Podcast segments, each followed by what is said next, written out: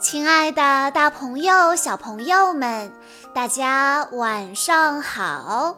欢迎收听今天的晚安故事盒子，我是你们的好朋友小鹿姐姐。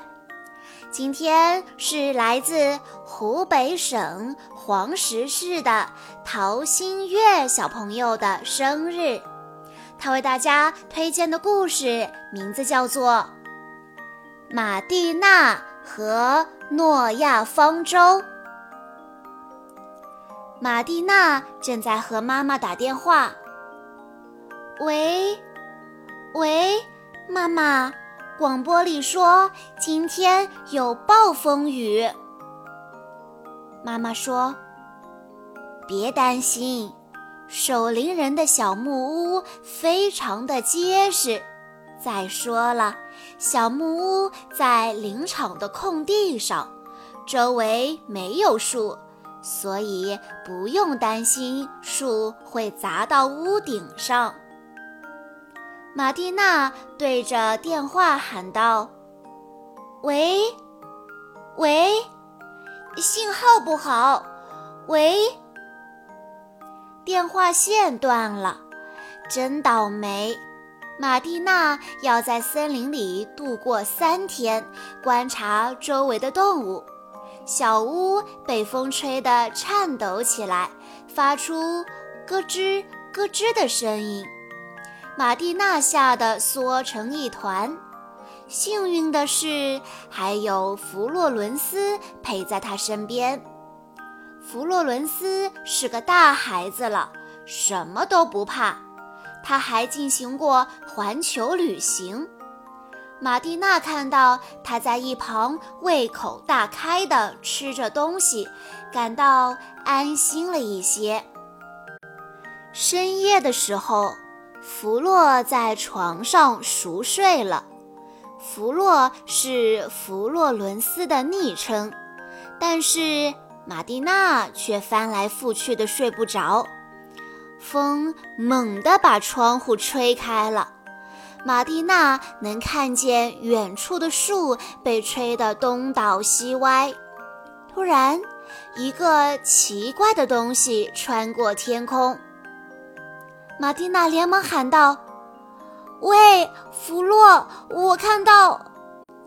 马蒂娜还没说完，弗洛就打断了她：“别吵。”让我睡觉，把朋友从睡梦中吵醒，告诉他自己刚刚从天上看到什么东西飞过，这样有什么好处呢？马蒂娜熄灭蜡烛，重新爬上床，又缩成了一团。第二天，马蒂娜把昨天晚上发生的事情告诉了弗洛。弗洛惊讶地说：“一头大象，你看到一头大象从空中飞过？”他笑着打趣马蒂娜：“那么是非洲象还是亚洲象啊？它的翅膀长什么样呢？”马蒂娜承认，这确实有些荒谬。于是她接着说道。嗯，可能可能是我在做梦吧。不过，弗洛又打断了他。好啦，我们走吧。现在暴风雨已经平息了。在清晨的薄雾中，两个朋友静悄悄地走在森林里。弗洛压低了嗓门说：“不要动，仔细看。”右边有三只兔子，正前方跑过一只松鼠，还有那边一只猫头鹰。几米远的地方聚集了各种动物。马蒂娜以前从来没有见过这些动物，她暗自想：我也想成为第一个发现新东西的人。这时，他通过望远镜看到了那边，那边一一只一只老虎。弗洛笑了起来。兔子跳着逃跑了，松鼠跳上了树，猫头鹰也拍打着翅膀飞走了。但是老虎却一动不动。可是马蒂娜没有弄错呀，那边高高的草丛里确实趴着一只老虎。弗洛也看到了，他惊讶地张大了嘴巴，眼睛瞪得圆圆的。弗洛一把抓住马蒂娜的手，颤抖着嘴唇，小声的念道。慢慢后退，到灌木丛里，一定要轻手轻脚的。马蒂娜问：“然后呢？”弗洛说：“现在，快跑！”马蒂娜叫道：“呃，停！我们面前是一头一一头。”弗洛简直不敢相信自己的眼睛。一头犀牛，快过来，别把它吵醒了。马蒂娜问道：“晚上到底发生了什么事情啦？你觉得他们是从动物园里逃出来的吗？”不管怎么样，最好啊，还是不要再碰到这些动物了。马蒂娜心惊胆战地说。可能还有其他的呢，而且最重要的是，有些可能已经饥肠辘辘了。弗洛说：“我们先停下来，仔细的想想办法。现在来看地图，看看我的指南针。想安全，还是得往森林中央走，这样我们就会碰到其他人，他们肯定会帮助我们。”南方是那边。马蒂娜发出惊呼：“哇，快看，那边有辆汽车，我们得救了！”她一边叫着，一边走过去。马蒂娜吓得连连后退，他以为是一个人呢，居然是只大猩猩。这时候，突然有一个人说道。昨天有暴风雨了，您睡得好吗？总算看到人了，是守灵人。哦，马蒂娜看到他太高兴了。守灵人说：“如果你们睡着了，可算是有运气。我整个晚上都在后面追着装饰用的动物跑呢。”弗洛走过来，刚好听到这句话，他问道：“什么？这些都是假的？”守灵人说：“对呀，你们以为这些都是真的动物吗？”弗洛和马蒂娜异口同声地说：“哦哦，呃，当然不是了，当然不是了。”守灵人继续说。真是一个忙乱的晚上，最可怜的是雕塑家，就在小亭子那。走，我们过去安慰安慰他。马蒂娜害羞地说：“您好，雕塑家。”雕塑家说：“你好，你们看到这场灾难了吗？两年来。”为了我的诺亚方舟，我马不停蹄地把动物一个一个雕塑完成了。没想到暴风雨把这一切全毁了。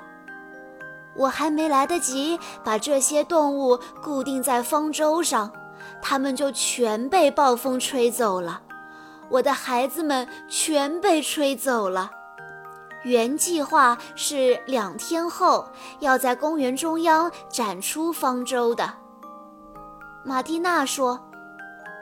但是，两天时间一切都来得及，我们来帮您把所有的动物重新找回来。雕塑家微笑着说：“你们真是好心肠，你说的对，不应该现在就泄气。弗洛和马蒂娜踏上了奇怪的旅途。他们找到的第一个动物是一只白熊，它被风吹到瀑布下。嘟嘟小火车，你也来加入我们吧！咱们玩一个游戏，名字叫做“谁能在最短的时间里找到最多的动物”。这只鳄鱼可真重啊！我找到一只小老鼠。瞧，我找到了一只嗯，不知道叫什么名字的动物。如果大家都行动起来，方舟上的乘客们很快就全部能够找回来。仔细找，还缺乌龟、睡鼠和康拉。绿荫小路被暴风雨摧残得一片混乱，到处都是刮断的树枝。马蒂娜叹息道：“这真是一条糟糕的路呀！”哎，快看那里，是一只狐狸！快把它从树枝上救出来！希望它没有被砸碎。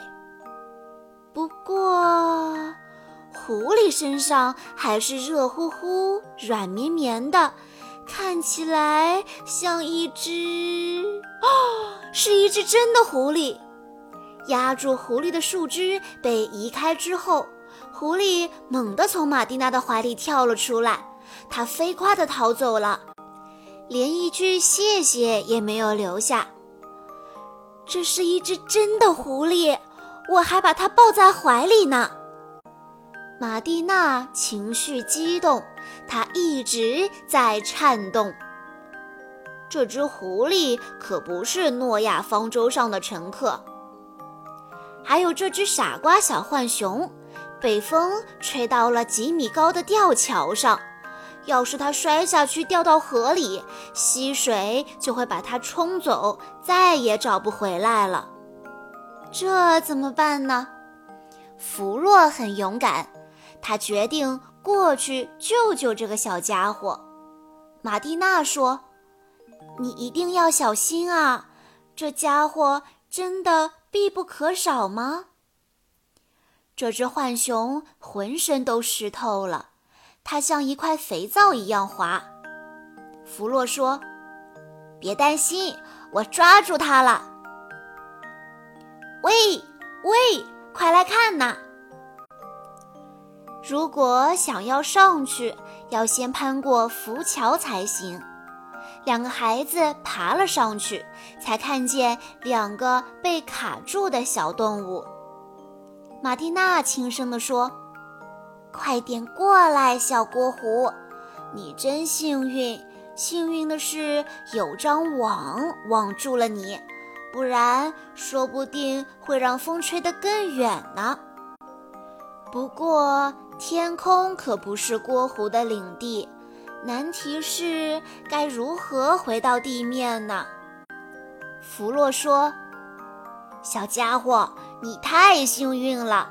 我要用最酷的方法带你回去，使用大滑梯。小心，我要向前冲了！一、二、三，呜，太快了！转弯了，转弯了，下来了！哇哦，太酷了，不是吗？我打赌。”你还想再来一次？今天是诺亚方舟揭幕的日子，看到了吗，胖胖？多漂亮啊！但是这可不容易哟，我们花了好多功夫才把方舟装满。好在几乎所有的动物都被找回来了，几乎所有。你说什么呀，胖胖？我向你保证，我们已经把所有动物都找回来了。空中飞的，地上跑的，亚洲的、非洲的、大洋洲的、美洲的、欧洲的，真的什么也不缺了。而且，哦，不对，你说的对。确实还缺了一个，还缺胖胖你呀。小朋友们，以上就是今天的全部故事内容了。在故事的最后，陶新月小朋友的爸爸妈妈想对他说：“小桃子，五年前的今天你来了，很高兴你来到了这个家。”你是我们最珍贵的宝贝，亲爱的小桃子，恭喜你又长大了一岁，放了一个长达八个月的寒暑假，马上你又要回到幼儿园，开启新的学习。妈妈的心里更多的还是不舍，盼着你长大，又舍不得你长大。理性的我其实知道。妈妈不必担心，小小的你从出生那刻起，就在不断教给我很多生命的道理。与其说我陪着你长大，不如说你伴我成长。你的一个微笑，一个动作，总能驱散阴霾，让人爱不释手。有的时候，你会因为拖拉、淘气被爸爸妈妈批评。但是你要记住，无论什么时候，爸爸妈妈永远都是最爱你的。希望你能保持一颗自信、乐观、勇敢的心，好好学习，好好生活，平安快乐，美好一路相随。宝贝，五岁快乐，我们爱你。小鹿姐姐在这里也要对陶新月小朋友说：“祝你生日快乐！恭喜你又长大了一岁，在你的前方有一个未知的、精彩的世界等着你去探索和体验。